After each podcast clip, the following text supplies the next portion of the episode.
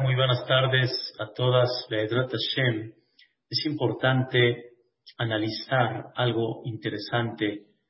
En Pesach hay un corbán, hay una ofrenda que se llevaba a cabo de cebada, en la cual se hacía en el segundo día de Pesach, y es el famoso corbán, es la ofrenda que se le llama el corbán del Homer. El Homer significa el corbán de una cebada que se llevaba a cabo en el Betamikdash. Ese corbán de Homer, que nosotros le llamamos Sefirata Homer, el Homer era una medida, una medida, así como hablamos de un kilo, así como hablamos de una medida específica, eso era la medida que se tenía que traer en el Betamikdash, convertirla en una matzah, ¿sí? que era como un pan, y era la ofrenda que se llevaba a cabo en Pesach, justamente de cebada. Y esto al principio de Pesach, y de ahí empieza el conteo sobre Sefirata Omer. Un conteo que llevamos a cabo día a día hasta llegar a Hag a Shavuot. Este conteo es muy interesante que se le llama Sefirat a Omer, la Sefirá que comienza desde esa ofrenda del Omer, de la cantidad que era de cebada. Cuando llegamos a Hag Shavuot, cuando llegamos a la fiesta de Matán Torah, había otra ofrenda igual, solo que en vez de ser de cebada, era de trigo. No era de cebada, era de trigo. Y muy interesante que estas dos ofrendas, una de cebada en Pesach y otra de trigo en Hag Ashavuot.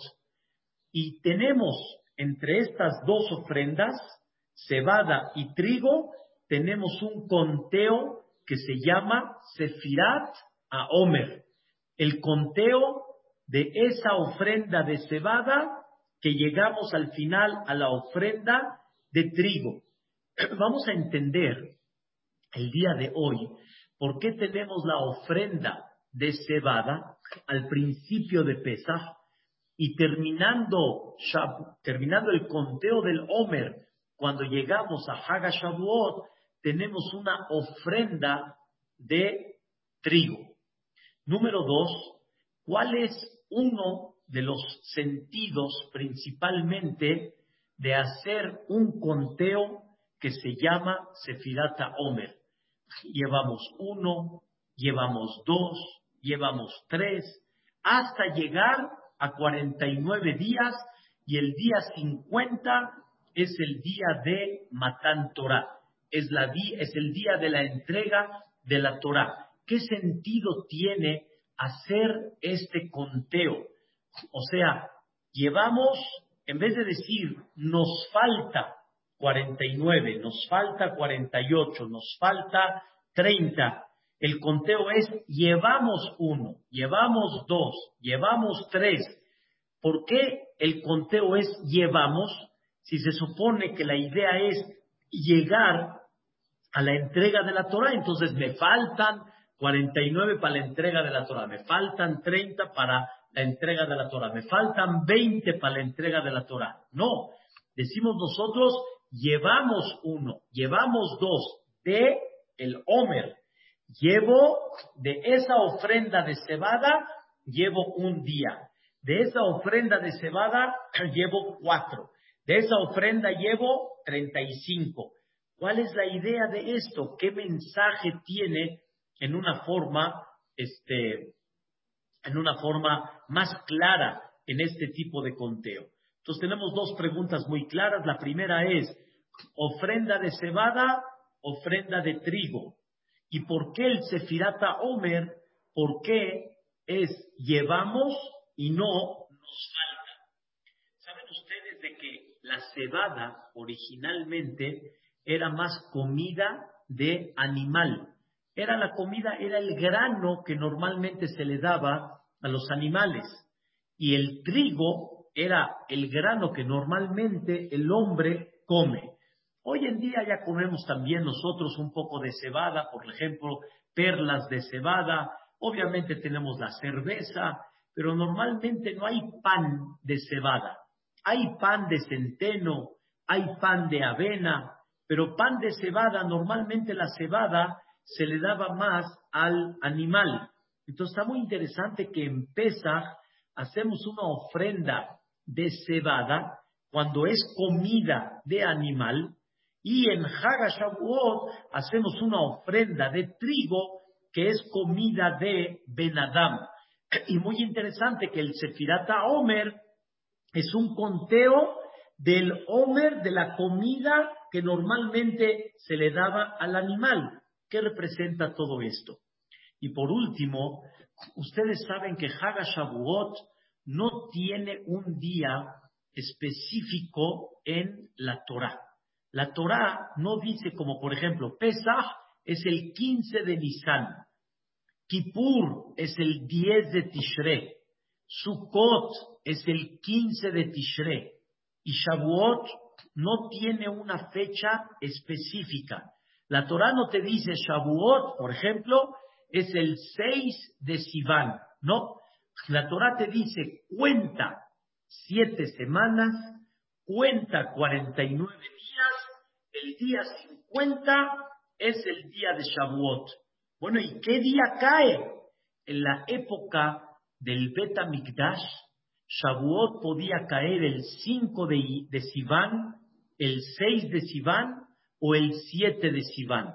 Y dependía de los meses, si son 30, 30, 30, 29, 29, 29, un tema claro, pero no había una fecha específica para la entrega de la Torah.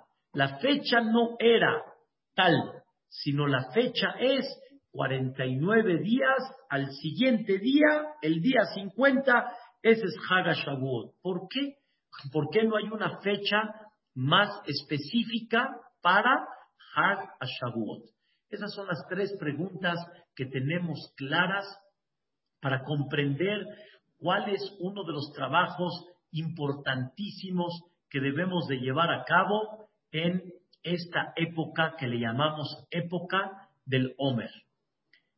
La verdad, señoras, es muy importante saber un tema muy específico que ya lo amplía el Maharal Miprag. Hubieron dos Geulot. Escuchen qué interesante vamos a platicar el día de hoy. Hubieron dos salvaciones para el Am Israel. ¿Cuáles son las dos salvaciones para el Am Israel? Vean qué cosa tan bonita. Dos Geulot. Escuchen.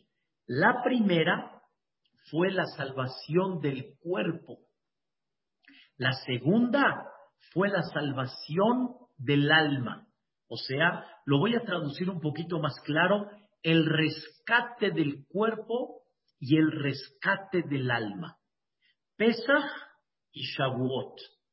Pesach es el rescate del cuerpo.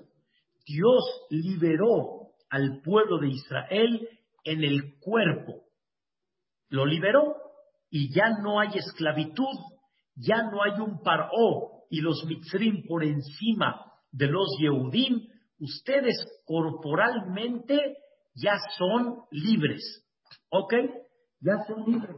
Sin embargo, es muy importante saber que también necesitamos una liberación, escuchen bien, del alma.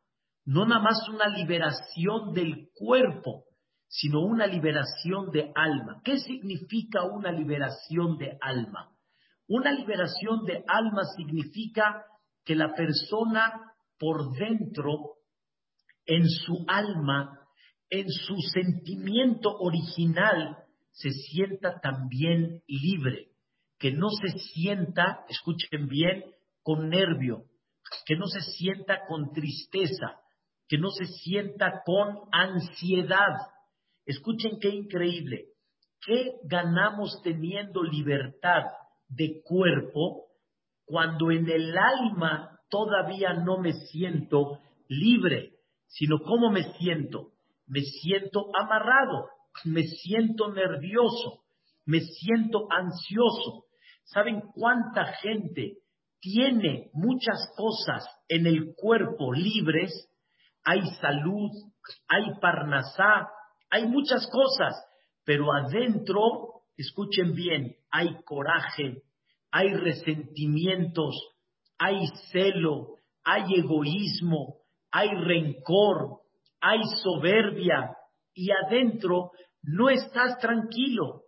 Y dice Dios, yo te quiero dar a ti dos liberaciones. La primera, la liberación del cuerpo. La segunda, la liberación del alma. Y esa liberación del alma es más importante que la liberación del cuerpo, porque esa liberación del alma es la que me da tranquilidad y me da paz y me ayuda a sentirme tranquilo y sereno en cualquier circunstancia. Y no hay algo, les voy a decir una palabra muy, muy especial, no hay algo más hermoso que cuando el alma está liberada, que no haya cosas que Dios no lo quiera me pongan nervioso, que no haya cosas que me den tristeza, que no haya cosas que me den resentimiento, que me den celo, que me den este rencor. Qué tan bonito es que yo tengo el control adentro y no tengo adentro nada que me quite mi paz y mi tranquilidad. La paz, queridos hermanos, y la tranquilidad, queridas señoras, la paz y la tranquilidad no depende de las cosas de afuera, depende de tu actitud, de eso depende, de tu forma de ver la vida, de eso depende. Y eso, ¿quién te lo da? Eso te lo da la Torah. Eso te lo da la visión divina. Dios liberó al pueblo de Israel de Mitzrayim, pero todavía faltaba otra liberación, dice el Maharal Miprag, la liberación interna, la liberación de sentir paz, la liberación de no tener una presión, la liberación de comprender que si algo no sucedió, todo es para bien. Y tengo la fe que las cosas van a caminar adelante. Esa liberación interna, esa nada más, ¿saben cuándo se dio? Por medio de la Torah. Por medio de la Torah. Y cuando la Torah me da una visión exacta y una visión correcta, automáticamente eso me ayuda a que las cosas puedan caminar. Increíble. Pero escuchen bien algo muy interesante que va a ser parte de la contestación a las preguntas que hicimos. Es verdad que ya tenemos una liberación de cuerpo, pero necesitamos una liberación de alma. Y ya entendimos que la liberación del alma es más importante que la liberación del cuerpo, porque hay tantas cosas que por más que haya liberación de cuerpo, no tenemos paz y tranquilidad, y no tenemos una serenidad, y no tenemos cosas que nos den de alguna manera, nos den la, la, la tranquilidad para no sentirnos nerviosos y enojados. Y para eso necesitamos lo otro, necesitamos la Torah. Pero escuchen lo más importante que hay. Dios nos pide que hay que trabajar un punto muy importante para poder lograr esa tranquilidad y esa liberación del alma. ¿Qué es lo que hay que trabajar? Hay que trabajar, en hebreo se dice, mitot. Mitot. ¿Qué significa mitot? Mitot significa todas las conductas que Dios creó en el hombre, porque Dios las creó, Dios las fabricó, Dios las puso, y hay que trabajarlas para poder cada vez pulirlas y cada vez tratar de controlarlas, que no me muevan mis sentimientos, que no me muevan mi vida. ¿Qué se le llama midot? Son las conductas negativas que hay. Por ejemplo, las que ya mencionamos, egoísmo, que es natural, envidia, que es natural, la soberbia, que es natural, el sentimiento de enojo cuando las cosas no se llevaron a cabo como yo quería, que es natural. Nadie puede decir estoy limpio y yo no siento nada. No es verdad. Cuando alguien te hace algo, le tienes coraje. Ese coraje es una mitad mala. Cuando una persona le hicieron algo y tiene un rencor por lo que hizo, es una mitad mala. Cuando una persona tiene envidia por lo que el otro es más y yo no, es una mitad mala. Y la tenemos de forma natural. No la tenemos porque alguien nos las enseñó, sino en términos generales es una mitad que tenemos desde nacimiento. El hijo, cuando ve que nació su rival, su rival, ¿quién es su rival? Su hermanito. Tiene envidia. Cuando ve que su hermanito tiene una fiesta y él no, él quiere resaltar como su hermano es una envidia natural, nadie se la enseñó. Y cuando hay algo que no se hizo como él quería y se enoja, es una soberbia natural que tiene, que no acepta lo que él no quería. Es natural. Y debemos de aprender a trabajar todas esas midot, todas esas malas conductas que Dios creó dentro de nuestro cuerpo, dentro de nuestro sentimiento. Hay que trabajarlo. Esto, queridas señoras, no viene natural que se quita. Hay que trabajarlo. Hay que analizarlo en la vida para poder controlarlo y para poder superarlo. Aquí viene el secreto.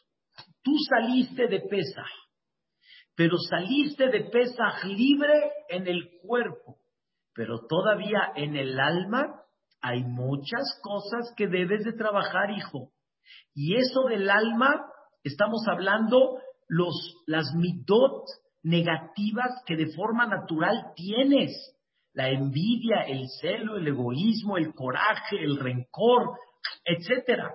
Ustedes no saben lo que puede provocar un odio Claro que lo saben. ¿Y quién te provoca el odio? Que él me hizo algo que no me pareció. Al no parecerme, y no nada más no me pareció, sino me dañó. ¿Qué provoca la sonará? ¿Qué provoca buscar cómo, cómo vengarme? ¿Qué provoca hacer un pleito? ¿Qué provoca, qué les digo, la guerra mundial? No hay algo natural más que eso si no lo trabajas es forma natural, es más, aunque no lo crean, pero sí lo creen. Cuando el esposo te hace algo, o cuando tú le haces algo al esposo y tiene un coraje por lo que le hiciste, te deja de hablar. ¿Eso qué es? Es orgullo. ¿Eso qué es? Rencor. ¿Eso qué es? Sin A. Es natural. Es normal. Y si una mujer trabaja y empieza a tener un poco más éxito que el marido, empiezan los problemas. Y si no, la mujer no tiene humildad y el marido no tiene humildad, se hace calabaza todo el matrimonio. ¿De qué problema? ¿De qué de dónde viene? Falta de humildad. Falta de comprender que no soy yo mejor que tú, ni tú eres mejor que yo. Y no es de que tú no haces lo que yo hago o, yo, hago lo que tú no haces. No. Hay cosas que Boreolam así manejó. Y tú tienes que comprender a dónde va realmente tu, a dónde va realmente tu camino y cómo tienen que apoyarse uno al otro. Esto, queridos hermanos, si no lo trabajas, señoras, si no lo trabajamos, te quedaste en la comida de cebada, te quedaste en la comida de animal. La comida de animal me refiero el cuerpo sin trabajar ¿Escuchan? sin trabajar el cerebro, sin que el cerebro nos ayude a trabajar estos sentimientos naturales, te quedas como la comida de animal. El animal así se rige bajo lo que su instinto le, lo dirige y nosotros nos regimos bajo el instinto, el instinto natural. ¿Eso se llama tener paz en el alma? No. ¿Eso se llama tener tranquilidad? No. ¿Eso se llama realmente vivir pleno? Tampoco. ¿Saben cuánta gente por envidia no vive feliz? ¿Saben cuánta gente por enojo no vive contenta? Entonces, ¿eso se llama crecimiento? No, no se llama crecimiento. Por eso, escuchen bien, debemos de llevar desde Pesach hasta Shavuot, debemos de hacer un trabajo muy importante y hacer una introspección, hacer una, un análisis, mi ani, ¿quién soy yo? ¿A dónde estoy parado? ¿Cuáles son mis puntos débiles en estos puntos que estamos hablando? ¿Cuál es realmente mi inclinación natural mayor sobre esto o sobre esto? Y no cegarse, ser muy sincero y no pasa nada, es normal. Uno de mis hijos me dijo, papá, yo no tengo paciencia para esto, me está costando trabajo. Le dije, te felicito que sabes a dónde estás parado, te felicito. Ahora hay que trabajarlo. Papá, a mí me cuesta trabajo pararme en las mañanas. No es de que, no es de que, escúcheme la palabra, no es de que no soy flojo. Sí soy, por eso mismo. Me da flojera, me da flojera pararme. Hay que reconocer a dónde estoy parado, cuál es mi punto débil. Y si la persona comprende cuál es su punto débil, automáticamente ya podemos hacer una cirugía y podemos empezar a trabajar. Pero si yo me cego y yo digo que no soy orgulloso, y yo digo que no soy enojón, y yo digo que no soy celoso, yo digo que no soy egoísta, etcétera, son ejemplos nada más, entonces nunca vamos a lograr a poder corregirnos. Escuchen algo maravilloso que creo que ya se los dije, señoras, con mucho respeto. Baruch Hashem, hace unos meses, ya tengo varios meses, empecé una dieta, una dieta por cuestión de salud, de veras, aparte por cuestión de trabajo personal también, sobre no sentirme ya obsesionado a las cosas, a la comida y al azúcar y a los pasteles. Son dos cosas que quise trabajar, la salud principalmente y que ya no me mueva si veo una mesa y si como qué bien y si no, no pasa nada. Es un trabajo personal. Mucha gente cuando me vio, ajá, me está flaco, está bien, Maru Hashem, y me siento bien. Pero sin embargo, le platiqué a la doctora que me está tratando, una, una mujer profesional, le pregunté, dígame, ¿por qué mis hijas están duras y dale? Ya, papá. Y mi esposa, ya, no pasa nada, ya. Le dije, deme refuerzo, por favor. Como que me dicen que ya deje todo, que no pasa nada. Y me dijo algo maravilloso. Le dice, Rabino, le voy a decir, por mi humilde experiencia, algo increíble.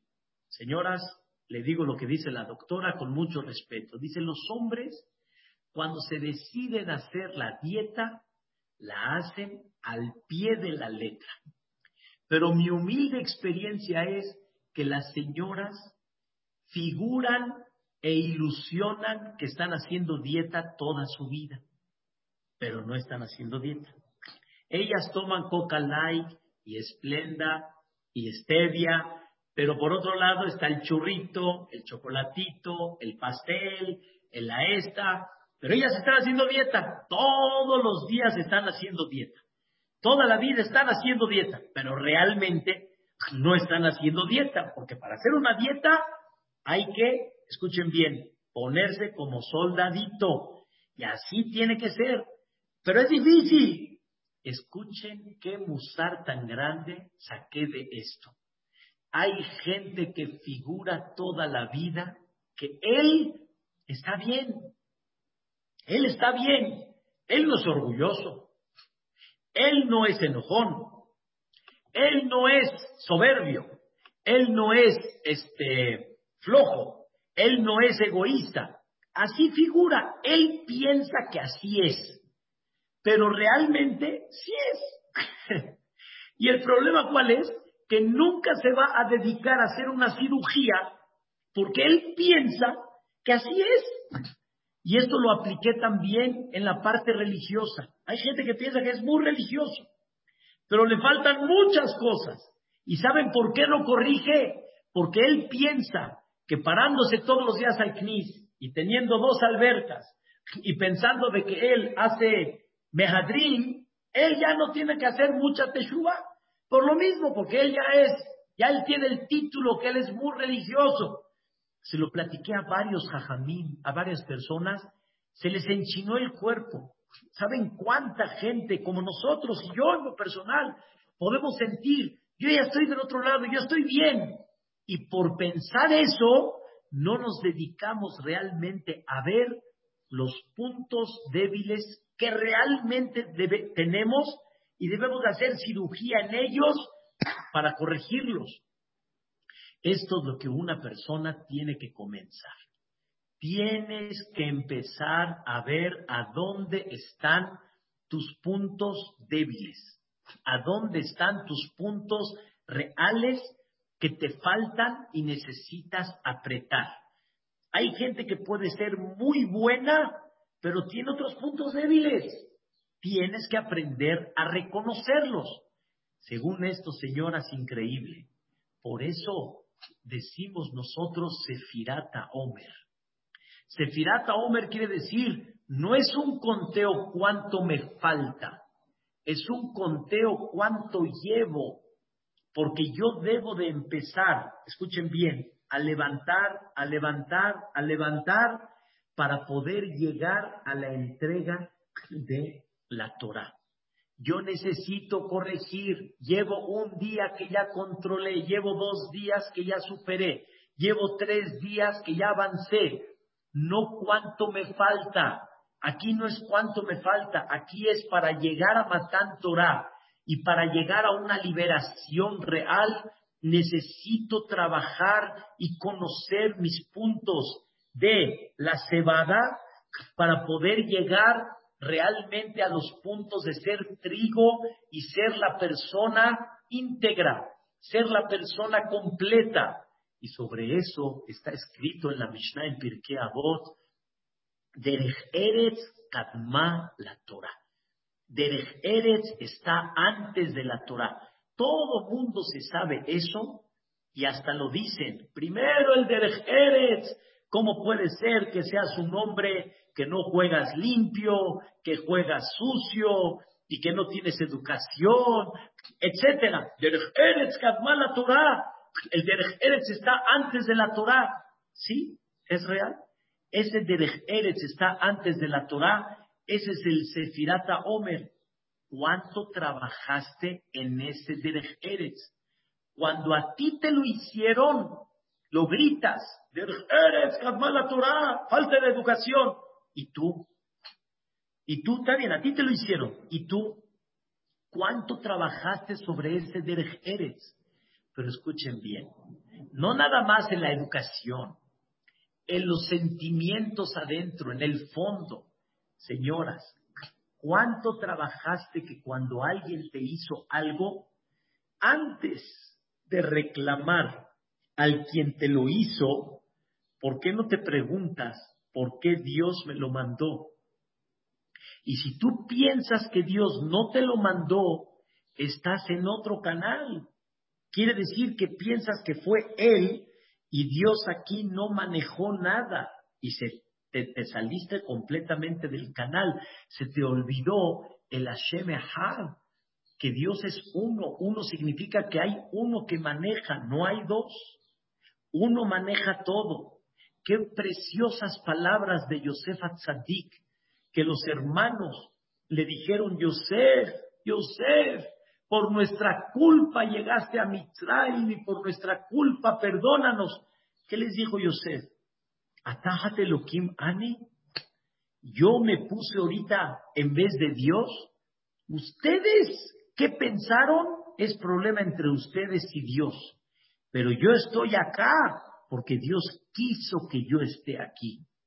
Y Dios quiso la forma como llegué acá, también Dios la decidió. Y antes de pensar en ustedes, debo de pensar, Dios, ¿qué quiere de mí? Y eso me quita rencor, eso me quita odio, eso me da humildad. Eso, este tipo de trabajo, es el que la persona tiene que ir superando poco a poco. Y entonces, ¿qué hay? Alegría. Alegría me refiero interna.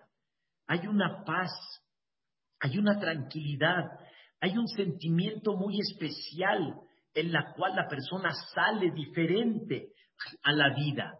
Queridas señoras, es importantísimo trabajar este concepto. Empieza a conocer a dónde están todos los puntos débiles que tienen. Quiero decirles algo maravilloso. Abraham vino, era muy sabio, pero muy, no tienen idea la sabiduría de Abraham vino. Me refiero a su conocimiento, su capacidad.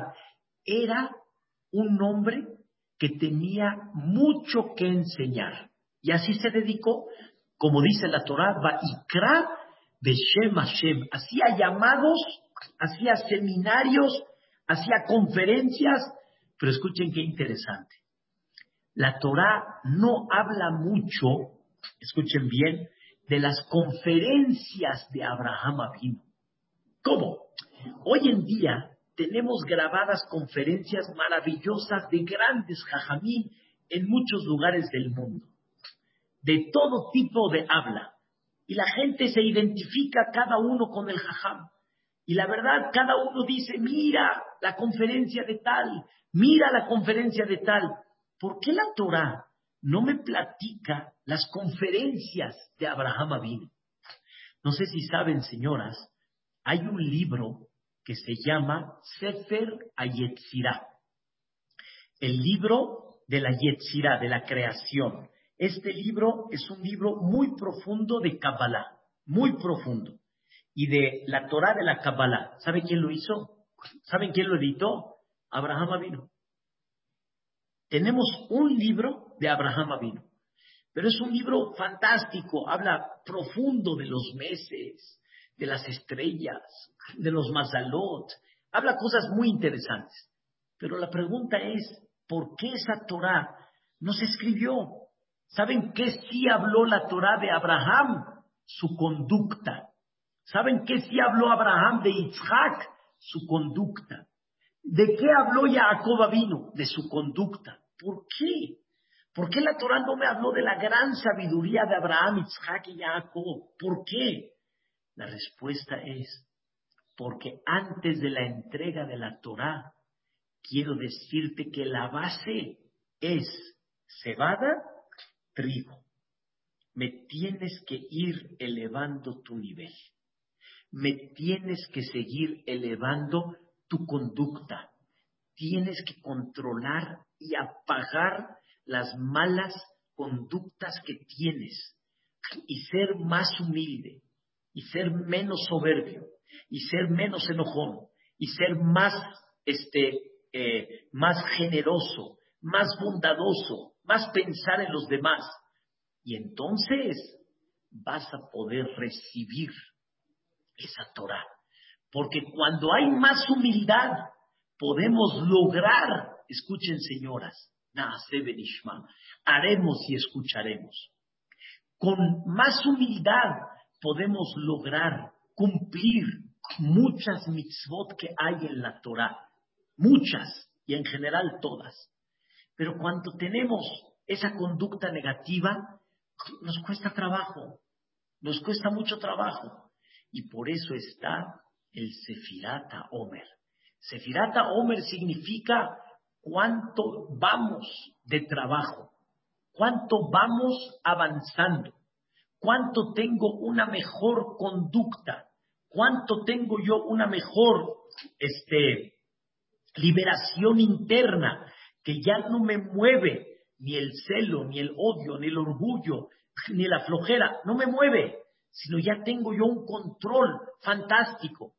Escuchen las palabras del Gaón de Vilna, muy fuertes, pero muy, muy básicas y muy importantes. Dice el Gaón de Vilna dos cosas importantes. Número uno, hay que saber que hay la conducta negativa que naces con ella, ya explicamos. Y la segunda, la que la costumbre te va dando en la vida. Por ejemplo, hay cosas que nos acostumbraron de chiquito y como nos acostumbraron, cuando crezco me cuesta trabajo. Por ejemplo, si me acostumbraron a darme todo, a chiquearme, a que nadie me dice no, pues cuando llegue yo a la escuela, el moré cuando me diga no, me va a costar trabajo. Y si el papá me defiende, peor todavía. Y cuando me case, peor todavía. Hay cosas que no vienen de naturaleza, pero hay cosas que vienen porque te acostumbraron. Y cuando te acostumbraron a ella, es muy difícil, o sea, te lo desarrollaron en una forma muy fuerte. Por eso dice el Gaón, escucha las palabras de Shelomo Amelech. Ahzek musar. Refuerza el musar. El musar quiere decir lo que te cuesta trabajo dominar esa mala conducta. Refuérzate y échale ganas. Alteres, no aflojes ni cereja, cuídala, hija yeja. hija yeja quiere decir, esa es tu vida. Escuchen las palabras del Gaón sobre este versículo. Bejol yom yom, día a día. Adam tzarich letakenet amitot shelo. La persona tiene que corregir su mala conducta. Bim yom, si pasa un día que no arregló nada, no superó nada, dice el Gaón, Lama Lohaim, ¿para qué vivió ese día? ¿Para qué vivió? No tuvo sentido su vida. Y créanmelo, señoras, no hay un día que no tengas un reto. Un reto, escuchen bien, de paciencia, de no ponerte nerviosa, de superar el orgullo, de no enojarte, muchas. No hay un día que Dios no te lo mande. Obsérvelo y se van a dar cuenta. No hay un día, si no es flojera, si no es nervio, si no es hizo enojar, todos los días tenemos un reto, porque todos los días tenemos que superar. Si no es la muchacha que no llegó, si no es la comida que se echó a perder, si no es el marido que te dijo algo que no te gustó, si no es el hijo que todos los días, todos los días. Y la pregunta es, ¿cómo reaccionas? ¿Cómo reaccionas? Que no se malentienda. Puedes exigir que esto esté limpio. Puedes exigir que esto lo quería a tal hora. Pero una cosa es eso y otra cosa es que revientes, que el nervio te saque de tu, de tu tranquilidad, de tu paz. Son dos cosas totalmente diferentes y debemos de aprender a trabajarlas. Dice el Gaón, todas las épocas, cada época de la vida es un reto. El joven, el niño, el joven, el casado, el mayor, todos son retos. Y hasta la persona que ya tiene una edad avanzada tiene sus retos. Todos son retos en la vida. Y no hay algo que no te quite el reto. Según estas palabras del Gaón, se entiende muy bien cuando Rabhaim Friedlander uno de los grandes jajamim en las últimas épocas, falleció por la majalá, por la enfermedad, a los 63 años de edad, desgraciadamente. Falleció relativamente joven, como decimos.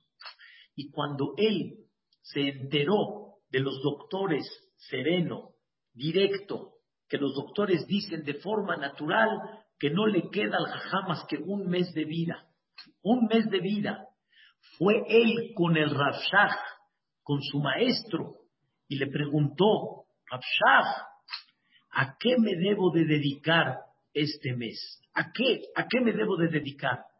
Y todas van a decir, la contestación pues está muy clara a tu familia, a tus escritos, a dejar las cosas en orden, etc. Rabshah le contestó algo que nadie se imaginó.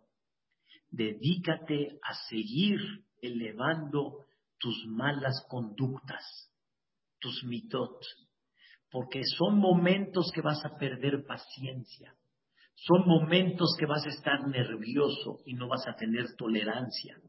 Son momentos que tal vez el dolor te gane y le levantes la voz a uno. Y dice el Gaón, todos los días es el reto de Midot. Todos los días. No hay un día que no sea ese reto. Y ese es el concepto de Sefirata Omer y por eso es tan importante Sefirata Omer. Llevo uno, llevo dos, llevo tres, llevo cuatro, llevo cinco. Queridas señoras, qué tan increíble es, escuchen bien, convertir nuestros años, escuchen bien, nuestros años, convertirlos en días. No me digas cuántos años tienes. Tengo 50 años. No. ¿Cuántos días de vida tienes? ¿Cuántos días? ¿Cuántos días de crecimiento tuviste? Imagínense, llevo yo, increíble, llevo yo 30 mil días. Imagínense. ¿Saben que son 30 mil días? 30 mil días. 30 mil días. ¿Qué hice con esos 30 mil días? ¿Qué llevé? ¿Cómo? ¿Cuánto? Pero nadie, normalmente no lo, no lo, no, no, lo palpamos. No lo palpamos. ¿Y qué tan importante es cuántos, cuántos días que cada día fue un crecimiento realmente? Esto es lo que hay que estar trabajando todo el tiempo. Todo el tiempo. Hay que estar trabajando todo el tiempo. Ahora escuchen algo, señoras, muy fuerte, muy fuerte. Tenemos 24 mil alumnos de Rabbi Akiva. Que Dios, por no respetarse uno al otro, Dios se los llevó. Ya hablamos de ese tema en una de las clases de la noche la semana pasada. Dios se los llevó. ¿Y qué pasó con toda la Torah? Me refiero, ¿qué pasó? Ya no hay jajamim. Dice la, la Gemara, el mundo estaba desolado de Torah. Hagan de cuenta que ya no hay jajamim para que enseñen Torah. ¡Wow! Espérame, esto está, esto está impresionante. Señoras, Dios, tenemos dos en la balanza. A ver, escúchenme bien. Tenemos en la balanza dos cosas. Que haya Torah, aunque no hay tanta digamos, conducta buena, porque no hay respeto uno al otro, etcétera, ¿sí? O que no haya Torah. Yo hubiera dicho que haya Torah y a ver cómo le hacemos para un buen, una buena conducta, un respeto. Dios prefirió que no haya Torah, pero que no haya una Torah con falta de respeto, con falta de valores, con falta de conducta, eso es lo que vemos, está muy claro. Rabbi Akiva tuvo que volver a reconstruir todo y enseñarle a los nuevos cinco alumnos, la Torah se construye con mitot tobot, con conducta buena, no hasbe shalom con lo contrario. Ese es el secreto. Ese es el secreto, señoras.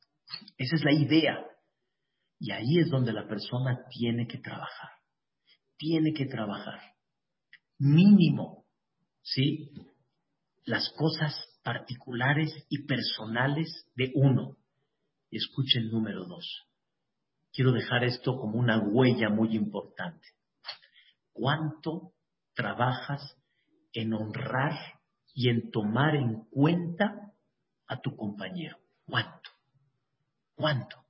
A tu pareja, a tus hijos, tomarlos en cuenta, respetarlos, darles honor. Una de las cosas que discutía yo con mi esposa, escuchen bien, No digas, ya, que se las arregle, no pasa nada. No. ¿A qué me refiero? Hay una mesa, hay invitados, todos tienen que tener lugar.